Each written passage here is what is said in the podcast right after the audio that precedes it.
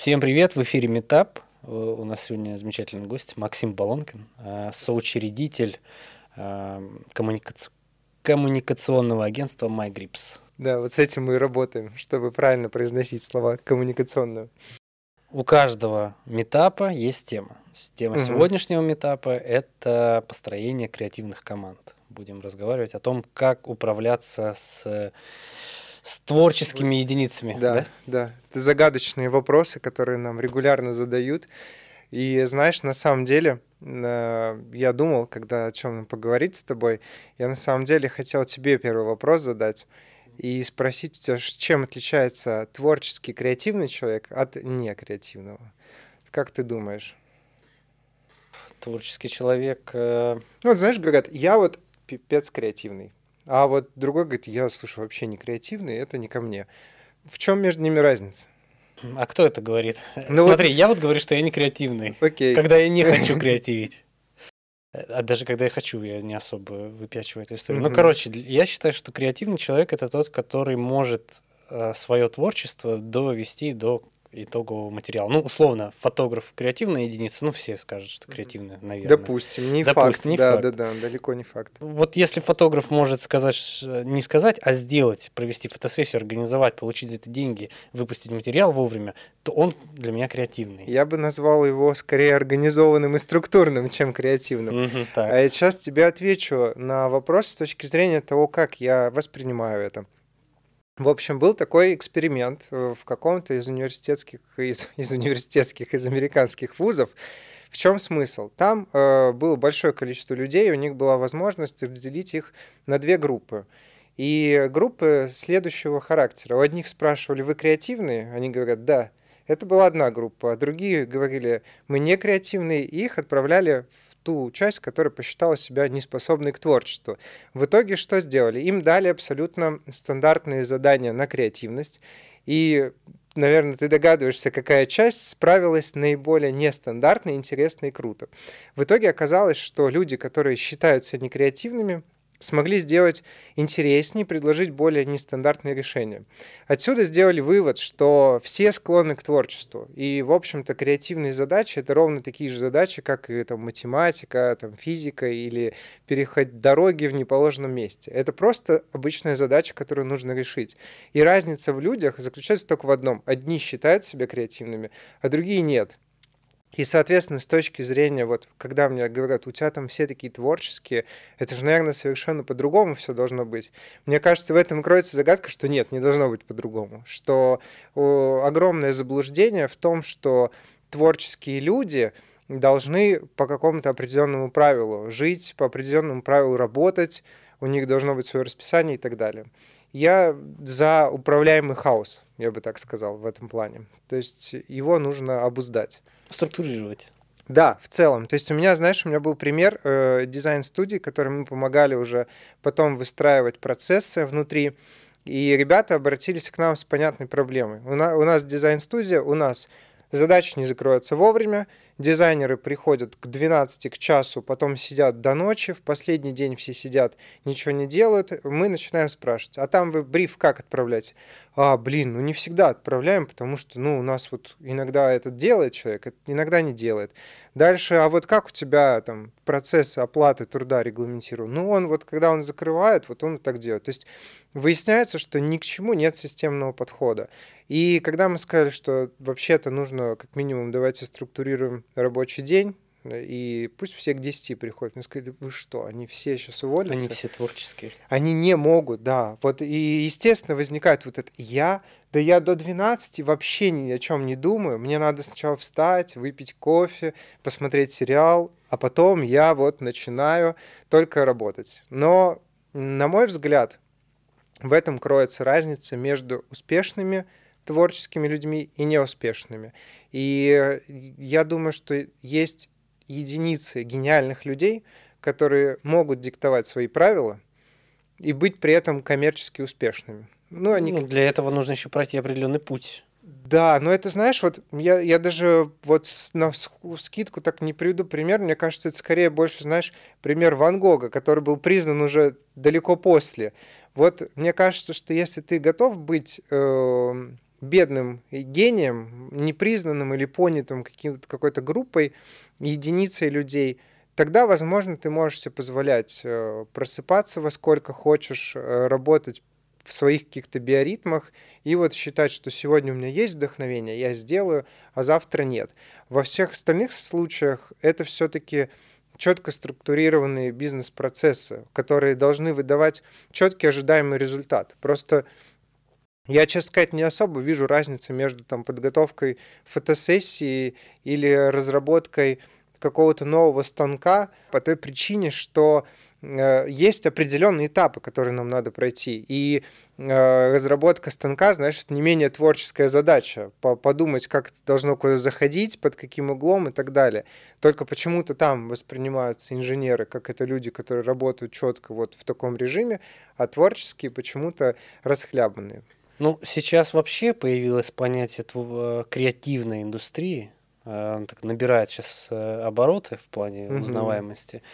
И наконец-то люди поняли, что, наверное, чем отличается вот э, творчески неуспешный от творческого успешного, только тем, что творчески успешный он просто делает в рамках какой-то все равно системы. Ну, адекватности, да. То есть ты понимаешь, чего ожидать от этого человека. Потому что, на мой взгляд, э, творческий, талантливый человек — это не тот, кто один раз выстрелил и сделал что-то хорошо, а кто системно может выдавать результат с определенной планкой. Не всегда гениальный, но он определенного уровня, потому что мы сталкиваемся в работе там, с людьми, которые порой ну, действительно выдают шедевры но когда за шедевром следует провал. Два, там провал, и он второй, третий, четвертый, и я понимаю, что там скорее было стечение обстоятельств, случайность, и, возможно, даже не он является творцом вот этого всего, э, там, феерии, да, а просто как-то вот сложились звезды, карты и все прочее.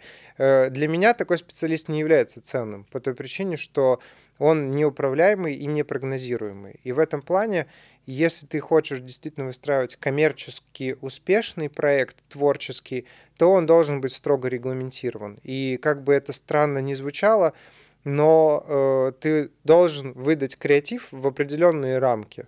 Да? То есть, Срок. Срок, да, формат, форма подачи и все прочее. И для меня на самом деле это вот открытие, оно было достаточно давно. Оно для меня случилось, когда еще учился там в универе на первом-втором курсе.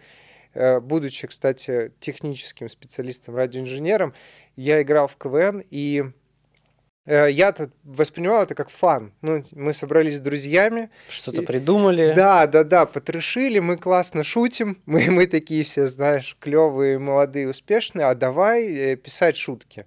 И мы такие приходим, все веселые, а нас встречают э, КВНщики, которые ну, достаточно уже там, ну, медийные. Опытные. Да, я их знаю. Они там на телеке, то есть они производят впечатление успешного вот с точки зрения меня, как начинающего специалиста. А он почему-то не выглядит, знаешь, веселым, веселым и трешующим человеком. Он просто приходит и такой, ну, сейчас будем работать. И работа заключается в том, что на протяжении четырех часов ты сидишь и пишешь шутки, неважно, есть у тебя настрой, нету настроя, есть у тебя вдохновение, нету вдохновения, спал ты или не спал, ты просто сидишь и пишешь. И вы это делаете, когда я стал уже играть впоследствии более серьезно, ты это делаешь каждый день. Просто 7 дней в неделю. Ты делаешь одно и то же. Ты пишешь шутки. И из вот этих вот куч листов, черновиков, вот так вот все пере, перечеркнутое, там за месяц у тебя рождается 3-4 миниатюры. И вот здесь вот и получается вот этот вот средний результат, который я и понял, что на самом деле нету таланта, который просто берет вот так вот и все выдает. То есть везде есть вот эта вот э, обычная, рутинная, правильная работа, системная, четко построенная. А как быть э, руководителем, который, ну вот, какой совет, ты, кроме регламента, ты даешь э, руководителям, которые не могут, как это справиться с управлением? Получается, это ошибки управления. Ну, наверное, да, на сто процентов. Я думаю, что это менеджмент, и причем э, менеджмент себя, наверное, в первую очередь. То есть э, я считаю, что вообще в целом величина любого проекта определяется величиной человека, который его делает. И думаю, что начинать, конечно, надо с себя, понять, почему ты вообще допускаешь. То есть на самом деле, то, что я сейчас сказал, мне кажется, для многих станет открытием, а может быть, у них это будет жесткий диссонанс. Ну, то есть, да ну, нет. Типа, у нас точно творческие, и у нас так не сработает. Здесь, наверное, надо первое принять правило, что это сработает и у вас тоже, и сработает именно вот так. Четкое регламентирование процессов. И дальше надо понимать, что почему ты в первую очередь допускаешь эти моменты, да. Допускай... Ты как творческая единица или ты как... Да, ты как творческая единица, единица, скорее всего. То есть, в принципе, проблема вот такого творческого менеджмента, она же исходит из собственника, который считает, что я сам творческий, я не могу по-другому, и я и такую команду строю. И я считаю, я не могу сказать, что это плохо. Я считаю, что это может жить и вполне себе окей. Если ты э, так видишь себя, то есть если тебе нравится вот этот хаос, авралы, в ночную подготовку каких-то спецпроектов. Более того, мне кажется, что для многих это драйв. Как это стимул. Это, знаешь, да, они этим живут. То есть они кайфуют от того, что они сначала две недели прокрастинируют, тусуются. Слушай, ну это же вопрос, мне кажется, возраста. Да не скажу. Я, честно сказать, э, перестал... Что кому-то нравится в 40 лет вот это вот постоянно типа, о боже, мы все провалим, надо сделать это сейчас. Не знаю, кстати, э, я в целом отказался от этой, знаешь, от, от оценочных суждений штампов, что угу. вот до 35 вот такие, после там, 35 такие, но, э, честно скажу, если говорить еще про советы, я поставил своему HR задачу наймом заниматься от 25 лет. То есть э, ребят, которые моложе, мы сейчас стараемся рассматривать исключительно на джун или стажировочные позиции, но не брать на полноценную сразу единицу в штат, какими бы они крутыми не были. Потому что за все время я ни одного человека не встретил, который бы системно шел к какой-то своей задаче. А что это для них? Типа просто веселуха, время опыта? Что это? Я знаю, что э, я вот э, на самом деле меня это в какой-то момент очень коробило. Пока я не вспомнил, что я в том же возрасте вел себя так же. То есть вот когда мне было там 23 года, и мне сказали, слушай, завтра встреча, приедь на нее, пожалуйста, вот в это время. А я на нее не поехал, потому что мы играли в фифу в это время с друзьями. И вот мне кажется, что какой-то момент, пока ты выстраиваешь свою жизнь, какие-то приоритеты, вообще ориентиры какие-то, ты ищешь себя, у тебя штормит. И у них получается, знаешь, какая ситуация? Он приходит к тебе устраиваться на работу, и у него глаза горят. Он говорит, блин, я хочу, я прям вот, это мое. Я вот сто процентов вообще, я сейчас выложусь вообще, да. Издабол. Я, знаешь, скажу, он верит в это, на сто процентов сам верит, да. А дальше что получается? Он в это окунается. Возможно, он представляет себе креативное агентство как э, что-то из фильма «99 франков». Спасибо ему большое. Мы этот флер еще будем всю жизнь, мне кажется, тянуть за собой. Не видит там кокса, секса, хомячков умирающих и миллионов э, рублей, да, и вот так вот первую идею тебе не согласовывают на раз-два. И у него происходит разочарование – и вот здесь скорее есть просто два пути. То есть кто-то разочаровывается, но принимает это как факт. То есть такой, а, оказывается, это так, но мне это все равно нравится, и я продолжу этим заниматься.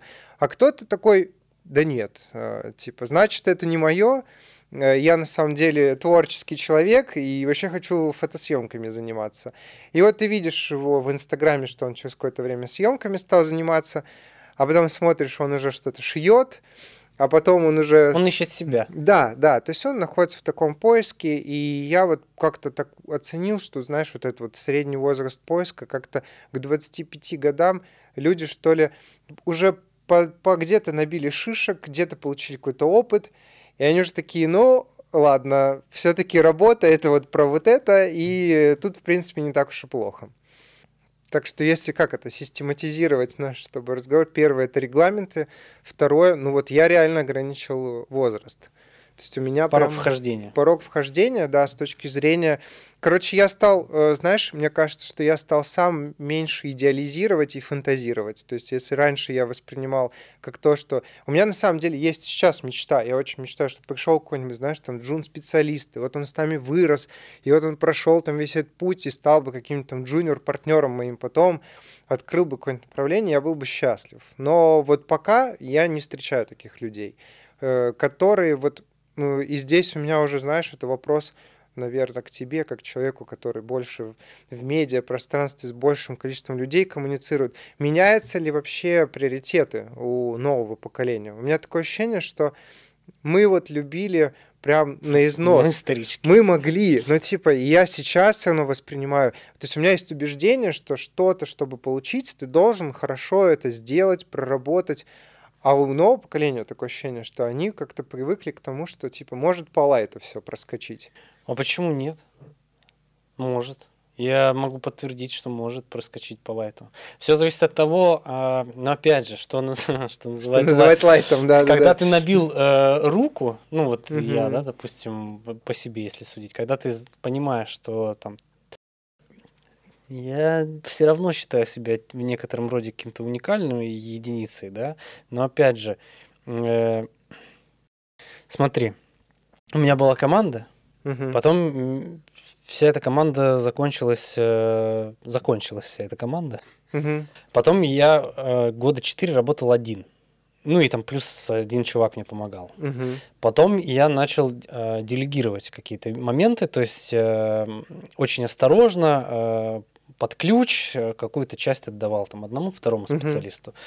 Потом я понял, что уже можно на постоянку отдавать, и так меня попустило. И, в принципе, я выстроил такие удаленные отношения э, с людьми. И вот если, допустим, я сейчас делаю какую-то заявку или прорабатываю какое-то шоу, или это не важно что, либо там, короче, вот прием там статей или их публикацию угу. в журнале, то, в принципе, если я решаю, что мне все равно на контент, какой он... То есть у меня есть задача наполнить контентом журнал. Угу. Мне все равно на его качество я получаю соответствующие уведомляшки, что типа, чуваки, вы записываете классные подкасты, но вы читали свои статьи? Ага. Я говорю, да, конечно, конечно, читал. Какие смог дочитать до конца, да? Да, да, да, типа. А.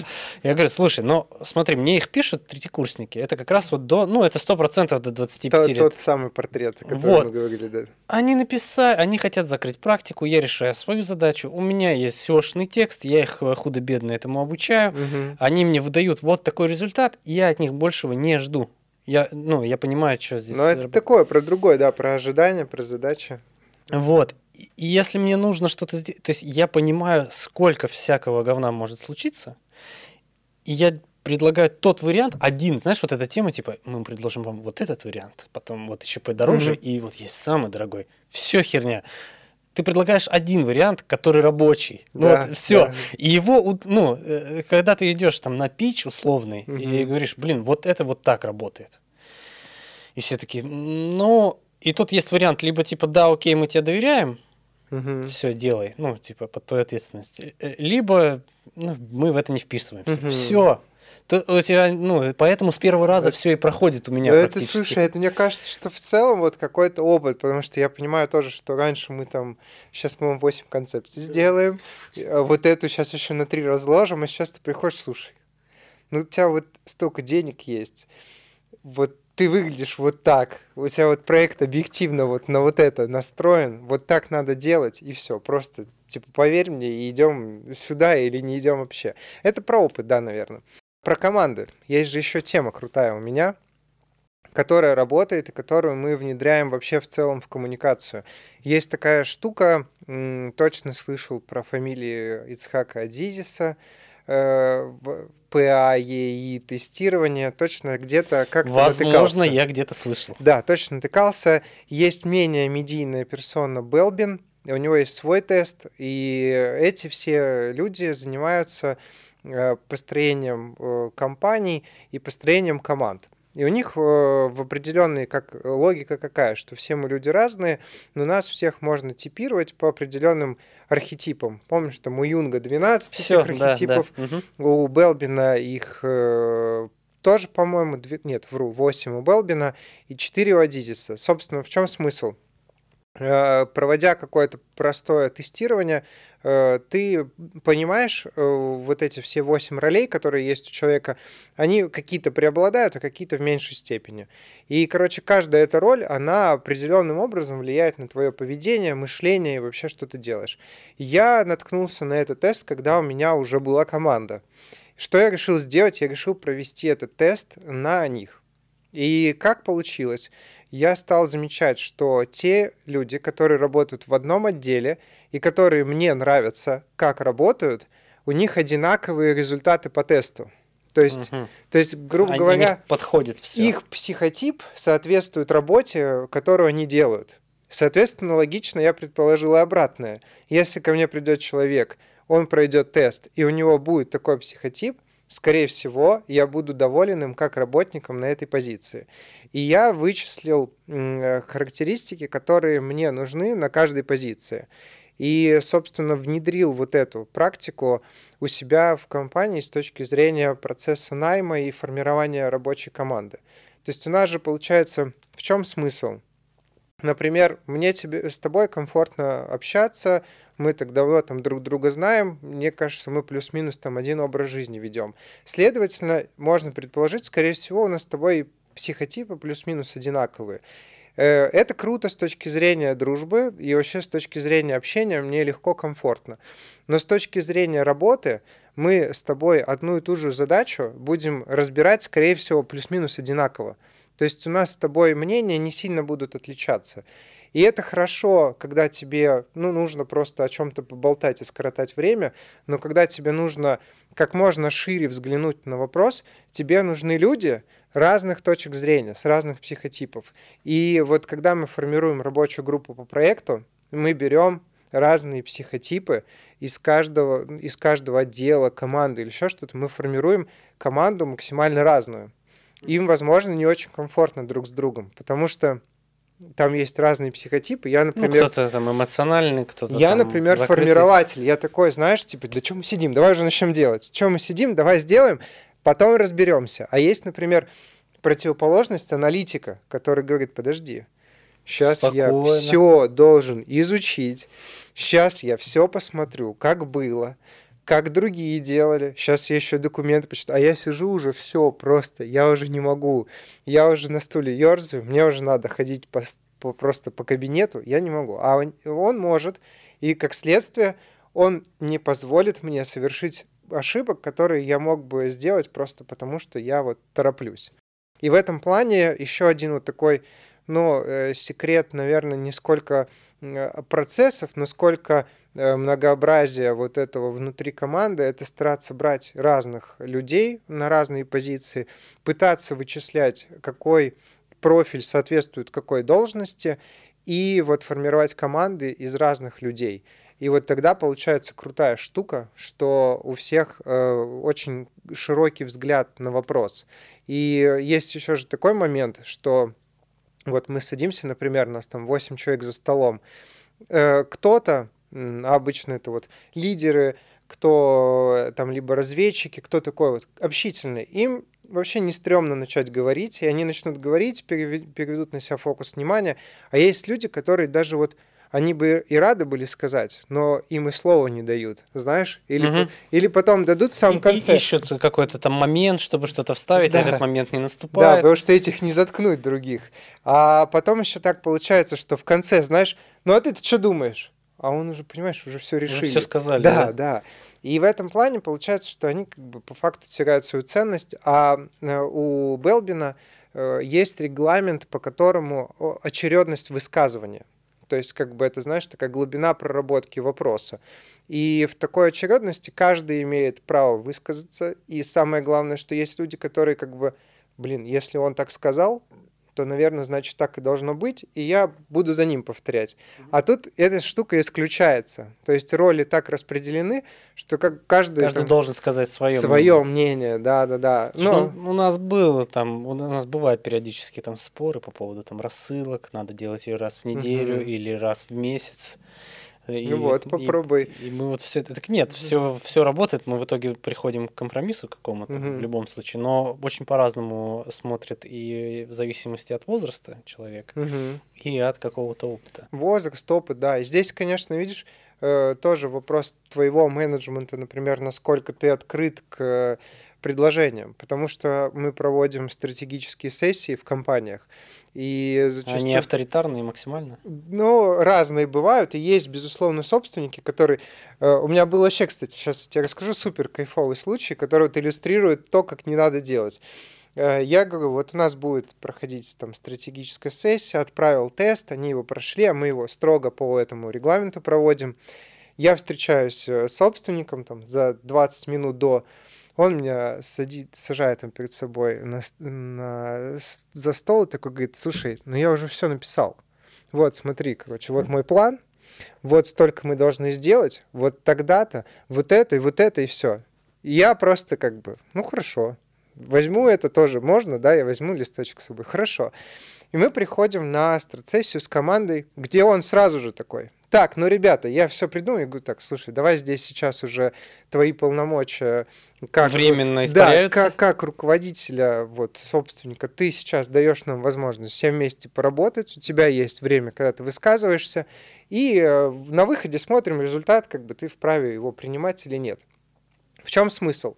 У него была э, очень простая там задача. У него была цель привлечь тысячу новых клиентов. Он поставил себе такой KPI. Мы начинаем разговаривать с командой, я задаю специфические вопросы, мы там разбираем их, обсуждаем, обсуждаем, все прочее делаем. Мы приходим к тому, что мы будем делать 2000 э, новых контрактов. Мы ставим перед собой такую цель. И, собственно, в чем волшебство-то происходит? Что до этого он ставил тысячу, а команда говорила, это невозможно. Типа, угу. ты что, пипец, тысяча — это мрак. Но мы поработали, и команда решила, что сделает две сама. И они в эти две верят больше, чем его одну. И вот это, вот, э, как бы он после вышел, он такой говорит, это просто, типа, чудеса, и почему мы раньше вообще не делали такое. Но смысл в том, что надо, конечно, принять, что ты вообще не все знаешь и далеко не все понимаешь, и э, дать возможность команде самой что-то делать, решать. Собственно, ты и набираешь людей ради этого, чтобы они привносили что-то новое. Ну, потому что ты зачастую, как мне кажется, типичный руководитель, э, хорошо, типичный, не очень умный руководитель, да простят меня кто-нибудь. Да простят нас типичный руководитель. Да, это человек, который скорее воспринимает команду как именно подчиненных, которые должны выполнять его, его видение, воплощать ну да, жизнь. Как, как стадо какое-то, может быть. Даже. Ну, типа он их ведет за собой, да. это может быть даже им нравится, но это немножко, наверное, нездоровые отношения. Такое часто вообще бывает? В плане в вот, компаниях? Да. Слушай, мне кажется, что сейчас такой сложный момент, на самом деле, не могу однозначно ответить, в том плане, что э, мы строим нашу команду не так. И э, так или иначе, мне кажется, что когда ты строишь команду таким образом, у тебя есть определенный уровень вот какой-то, знаешь, осознанности и мировосприятия. Условно говоря, у меня не поворачивается язык сказать про своих сотрудников, да эти там дебилы опять что-то сделали и так далее. Хотя ты, наверное, прекрасно встречался с такими людьми, которые говорят про своих сотрудников исключительно вот в такой лексике. Я думаю, Это что... было давно. Э, я думаю, что просто э, они перестают попадать в наше окружение. То есть мне кажется, что те ценности, подходы, которые мы строим у себя и которые мы транслируем на наших партнеров-клиентов, они, вот эти ребята, они их просто не разделяют. И мы находимся в каких-то разных плоскостях и э, все реже пересекаемся. То есть я просто редко таких встречаю. А тех, кого встречаю, они даже скорее осознают, что им это не нравится, но они вот такие люди, и что с собой делать, э, не понимают. Как ты работаешь с токсиками в команде? Я их устраняю, честно скажу тебе. Да? Угу. Ну, есть же такие есть, единицы. Есть люди токсичные просто по природе, и я понял, что э, ничего с ним не сделаешь, это их уже природа. Вот она такая. И здесь важно понимать момент, насколько его токсичность э, распространяется на других. То есть есть люди, которые, знаешь, что-то себе нудят, бубнят под нос, но делают. И делают хорошо, на должном уровне. И в целом это абсолютно нормально с точки зрения того, что вот он не разлагает коллектив, и все окей. Но когда токсичность начинает распространяться, и, э, знаешь, есть еще такие токсичные, которые что-то скажут, и мы все, да, блин, задолбал ты ныть, э, иди делай работу. А есть кто такие затягивают в свой омут и начинают там всех еще одного, еще одного, и вот их уже группа, и они уже все недовольны. Я считаю, что в таком случае единственный способ это быстрее вычислить э, того самого токсичного и устранить. Ну, устранить каким-то образом, либо с ним провести беседу. Я обычно делаю так, что я с этим человеком просто встречаюсь и говорю, что тебя не устраивает. Ну, вот зачем ты это куда-то транслируешь в воздух, когда у тебя есть руководитель и есть в прямом доступе, то есть у меня у нас небольшая компания, у нас сейчас там 35 человек, но в моих принципах я хочу сохранить это, что когда нас будет там 350 человек, чтобы в любой момент каждый сотрудник мог бы ко мне подойти и пообщаться. Даже поверх э, своего непосредственного руководителя? Да, мне кажется, что это крутая э, возможность. Такая горизонтальная модель. Да, да, то есть вот, э, вот эти элементы промежуточных звеньев, вот эти недосказанность, э, она на самом деле может, на мой взгляд, в каких-то моментах пагубно сказываться, и порой можно, ну, даже в силу какой-то насмотренности не разглядеть там талант, который, ну, до тебя просто его не доносит. И я вот хочу сохранять это у себя всегда, и сейчас я стараюсь просто какие-то, знаешь, смолтолки там с джуниор-специалистами, со стажерами, Э, просто пообщаться, узнать, чем человек э, интересуется, что он делает, потому что на самом деле, э, когда у тебя большой поток коммуникации, ты очень быстро понимаешь, есть что-то еще в этом человеке. Копнуть куда Да, да, да. Или он вот как бы, ну, ок, понятно, в целом. Какой э, вообще процент людей сейчас уходит в э, творческие профессии? Ну, э, смо- давай так, назовем творческое, ну, IT, творческая профессия. Да кто ж знает.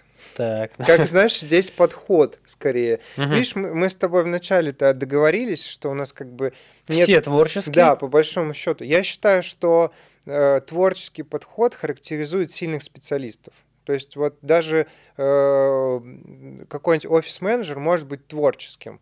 Э, потому что, например, один офис-менеджер может просто заказывать кофе и все, а другой может подумать, блин, а что-то мы вот такой кофе заказываем, а такой нет. А давай я какой-нибудь сейчас придумаю прикольный опрос, да, его внедрю в компании, они поучаствуют, и я сделаю какой-нибудь другой там э, кофе закажу. Или, может быть, он скажет, а у нас теперь вот такие правила, что-то придумает, то есть он разнообразит. По факту и тот, и тот офис-менеджер. И это, честно скажу, на всех позициях вообще никак не связано с зарплатой. Вот, вот в целом вот эта творческая составляющая, проактивность, есть люди, которые вот просто у, у них это есть, а у кого-то этого нет. Поэтому, как бы отвечая на твой вопрос, как много уходит, я думаю, что в целом просто у людей появляется ощущение, что они могут делать что-то еще, что э, ну как бы да, давай так, даже когда там 10 лет назад ты начинал строить карьеру, у тебя были вполне себе ограниченные пул возможностей, да, то есть ты понимал, что есть только такой путь. А сейчас с появлением, ну или как знаешь, раньше было с исполнителями, ты либо идешь на радио, и тогда ты становишься популярным, либо у тебя нет других вариантов. Да, и как бы и ты должен там искать продюсера, платить ему деньги, и продюсеры сами диктовали условия, что хотели. И радиостанции, следовательно. А сейчас ты можешь вылететь э, в тренды, в популярное там в ТикТоке и все прочее, тебя начнут слушать на iTunes, на там Яндекс Музыке, есть ли рекламная интеграция у тебя или нет, скажи, мы еще кого-то можем да нет, перечислить. Все подряд, мне все равно. Да, да, да. Соответственно, появились альтернативы, и люди стали замечать такие вещи, да, что, например, э, теперь можно... То есть это, это было всегда, но сейчас это стало очевиднее, что ты можешь, например, рисовать картины, продавать их в своем инстаграме, и в целом на этом жить. И есть люди, у которых там мотивация творческая, вот именно я хочу реализовывать себя, она играет вот сейчас первую роль, и им кайфово, например, зарабатывать там 50-60 тысяч рублей и занимаясь любимым делом, чем сидеть где-нибудь там в офисе, зарабатывать те же самые деньги. И мне кажется, что вот э, развитие вот этой инфраструктуры и коммуникации, оно и открывает вот этот путь для творческих специалистов. Как ты думаешь, а достаточно ли инструментов э, у нашего государства, чтобы это все еще продвигать? Да, конечно. А что, что не хватает? Чего не хватает нам? Не, мне всего хватает. Ну, а же сейчас, подожди, законопроект, законопроект про креативную индустрию да, разрабатывается. Э, самозанятость есть. Ну, то есть, в целом, все. Что еще нужно? мне кажется, что, знаешь, здесь скорее разговор про обратное. Вы нам, пожалуйста, не мешайте просто. И мы как-нибудь сейчас сами здесь договоримся, как и что будет работать. Потому что, ну, креативная индустрия вообще как отрасль очень же молодая. Вот именно как понятие, да, и никто не знает, что считать, за что платить, сколько платить и все прочее. Но постепенно это все устаканивается. То есть я думаю, а что... А как ты оцениваешь, сколько кому платить? Это абсолютно рыночная история? Слушай, тут э, идет все, исходит из рынка mm-hmm. нашего как агентского, да, сначала. То есть я понимаю, что я продаю свои услуги вот за такие деньги, я бы, естественно, хотел продавать это дороже, но дороже не покупают. Э, соответственно, я понимаю, чтобы мне сделать дороже, нужно что-то еще. Ну и исходя из этого рассчитываешь всю бизнес-модель и понимаешь примерно, сколько стоят кадры. Но вот в моем случае эти все расчеты приводят к абсолютно рыночным ценность, ценам, которые сейчас есть. На самом деле, вот этот вопрос, знаешь, про самозанятость, уход работы на себя и потом и работа в команде. В команде это просто очень актуально для моей особенно сферы, потому что, ну, условно говоря, у меня СММщик там зарабатывает 60 тысяч рублей. И если он пойдет на фриланс, и ведет он 6 проектов, и при этом он должен вовремя приходить, э, есть требования, э, есть э, какие-то определенные там вещи, которые его там заставляют делать, ну и при этом есть э, бонусы команды в виде людей, общения, офиса, там, кофе, развлечения, обучения и всего прочего. Но с обратной стороны, он может взять, ну, допустим, три проекта сам на себя и начать их вести, и вот он может работать в 12, может работать ночью. Ну, когда ему заблагорассудится. Да, может работать mm-hmm. в кофейне, там дома, коворкинг снять и все прочее. И вот это вот э, сравнение заставляет постоянную такую турбулентность наблюдать и переход из одного в другого. У меня на собеседовании стандартная фраза это о том, что я устал работать на фрилансе. То есть я устал. Э, типа хочется стабильности? Типа? Э, много факторов, потому что, во-первых, я устал от ответственности, что платят мне клиенты, а клиенты иногда не платят. Задерживают. Да, иногда клиенты имеют свойство отказываться от твоих услуг или выносить себе мозг с утра до вечера так, что ты не успеваешь работать. И он говорит, что э, я хочу общения. Я, типа, два года уже на карантине, и, в принципе, мне хочется человеческого общения.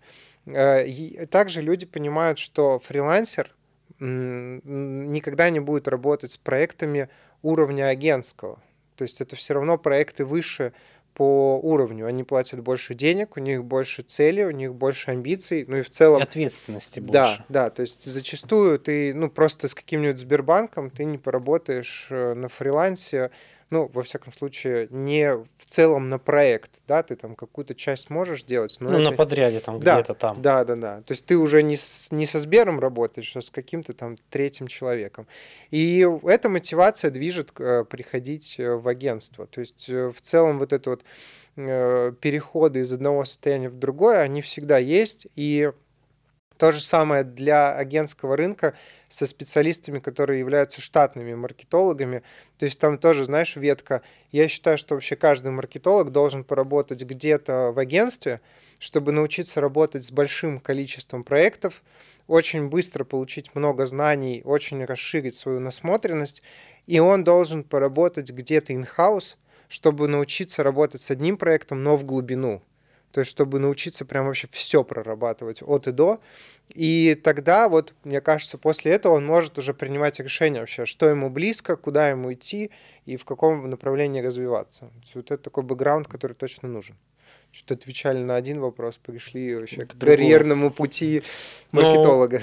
Но, но не только маркетолога, любого творче... любой творческой единицы ну, ну любого да, человека. Да, на потому, самом деле я с тобой соглашусь. Потому что это в принципе везде, там, неважно, трубы ты чинишь, а, будучи самозанятым, либо угу. устраиваешь фотосессии. Природа всех историй одна. Короче, мы привели все к тому, либо ты работаешь да. и работаешь в графике, так или иначе, и все у тебя хорошо, либо ты не работаешь.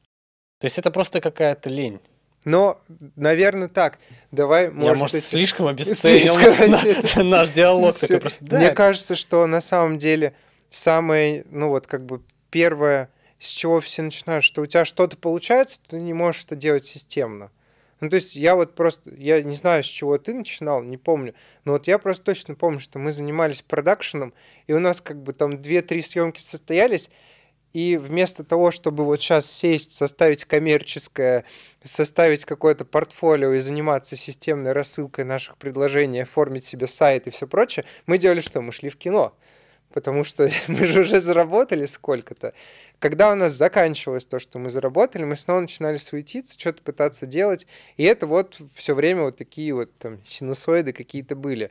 То есть мне кажется, что это вот э, первая фаза, да, когда ты такой какой-то больше, вот, вот в классическом понимании, в плохом понимании фрилансер. Что-то тут подхватил, там, потом ты начинаешь... Как от события к событию. Да, потом ты начина... должен это научиться как-то систематизировать.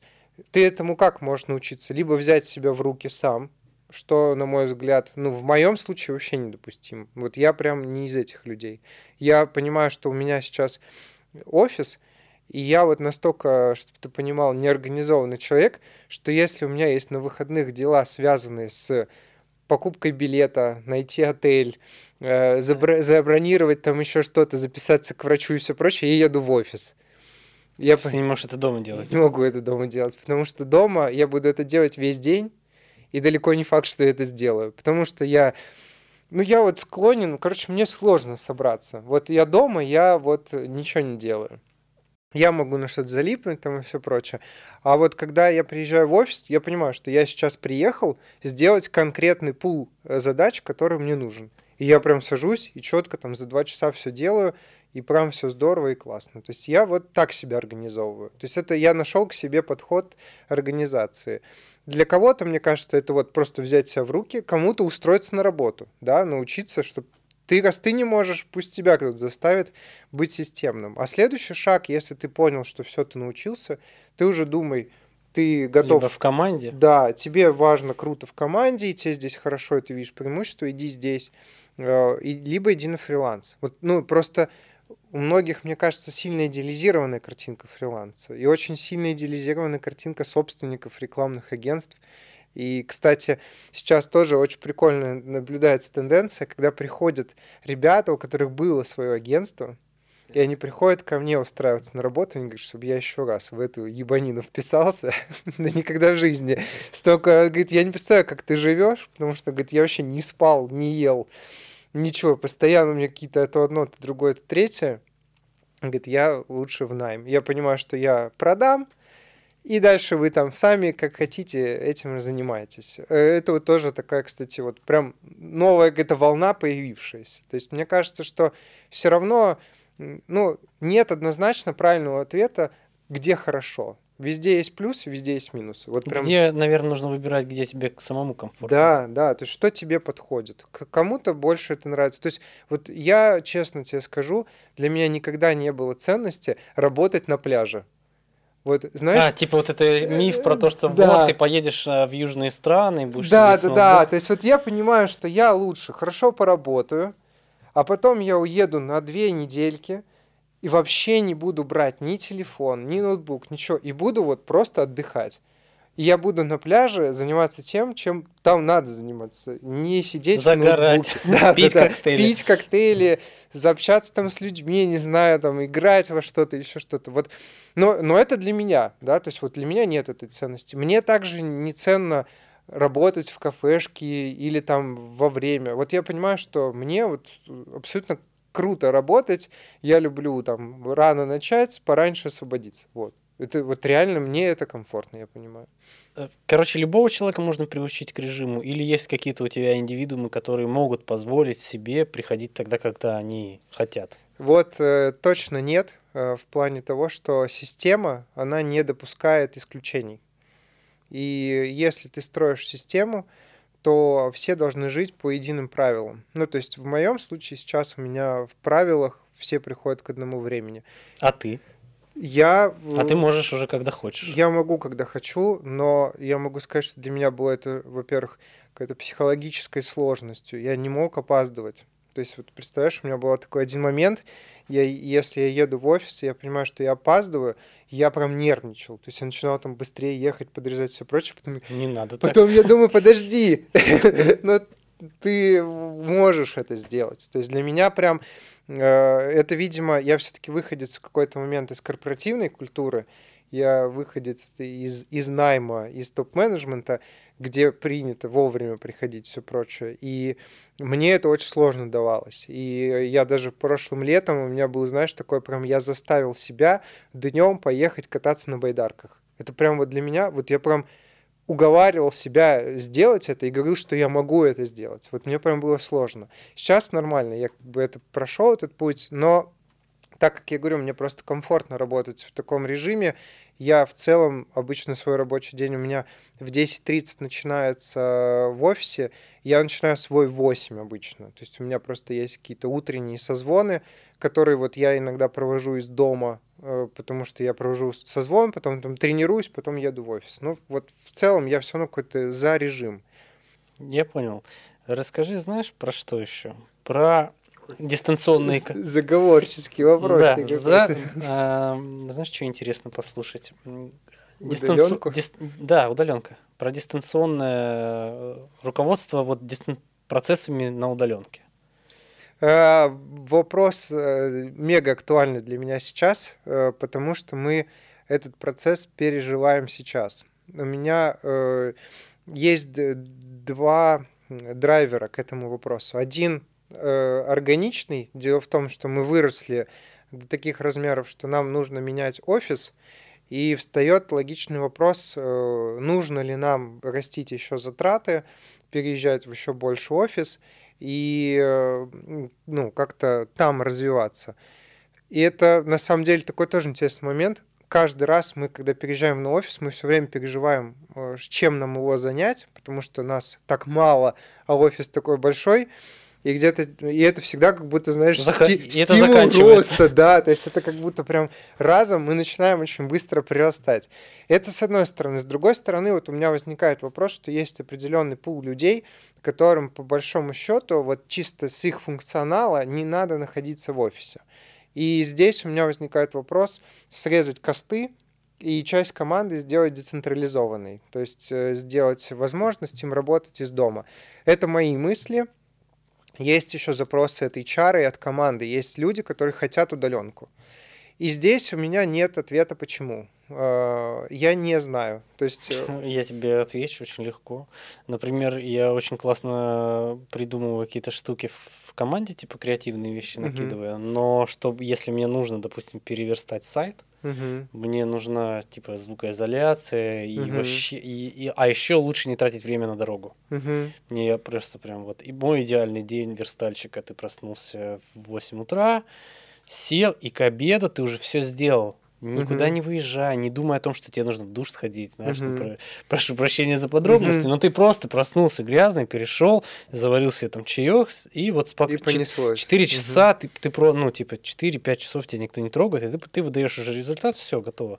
Ты закрыл задачи. Здесь, наверное, во мне живет, э, во-первых, ну, как бы я сужу по себе, во-первых. Это такая ловушка. И я, знаешь, помню свою удаленку, когда я, я в какой-то момент работал в международном агентстве маркетинговом, и у нас была удаленка, в силу того, что мы вообще в разных странах находились. У меня кол утренний начинался, общий кол в 10 утра. Э, когда я начал работать на удаленке, я вставал в 8, пробежечка, потом завтрак, потом разобрал почту, и вот я к 10 уже вообще фреш на коле. Через 4 э, месяца в 9.58 я просыпался, вот так вот стягивал ноут на кровать, открывал его, говорил «Доброе утро, коллеги!» нажимал беззвучно и просто спал еще 40 минут, пока идет кол. Э, не знаю, то ли я такой человек. Я тебе сказал только что, э, креатив весь, он э, нужен офлайн, угу. но конкретная задача онлайн. Вот, да, я тоже прихожу к тому, что, условно говоря, дизайнеру, которому просто вот так вот сыпется 20 задач на день, э, более чем э, достаточно сидеть просто с ноутбуком, с интернетом дома и не испытывать вообще вот эти вот стрессы на дорогу и так далее. Но у меня есть ощущение, что, ну вот, знаешь, мне говорят вот, ну хотя бы два дня на удаленке. У меня, у меня нет понимания, зачем нужно два дня на удаленке. Ну, то есть для меня это какой-то как типа... Типа отпуск? Ну, ну да, ну я вот опять-таки, я сужу по себе. Я умею мастерски объяснить себе, чем я занимался весь день, не делая ничего при этом.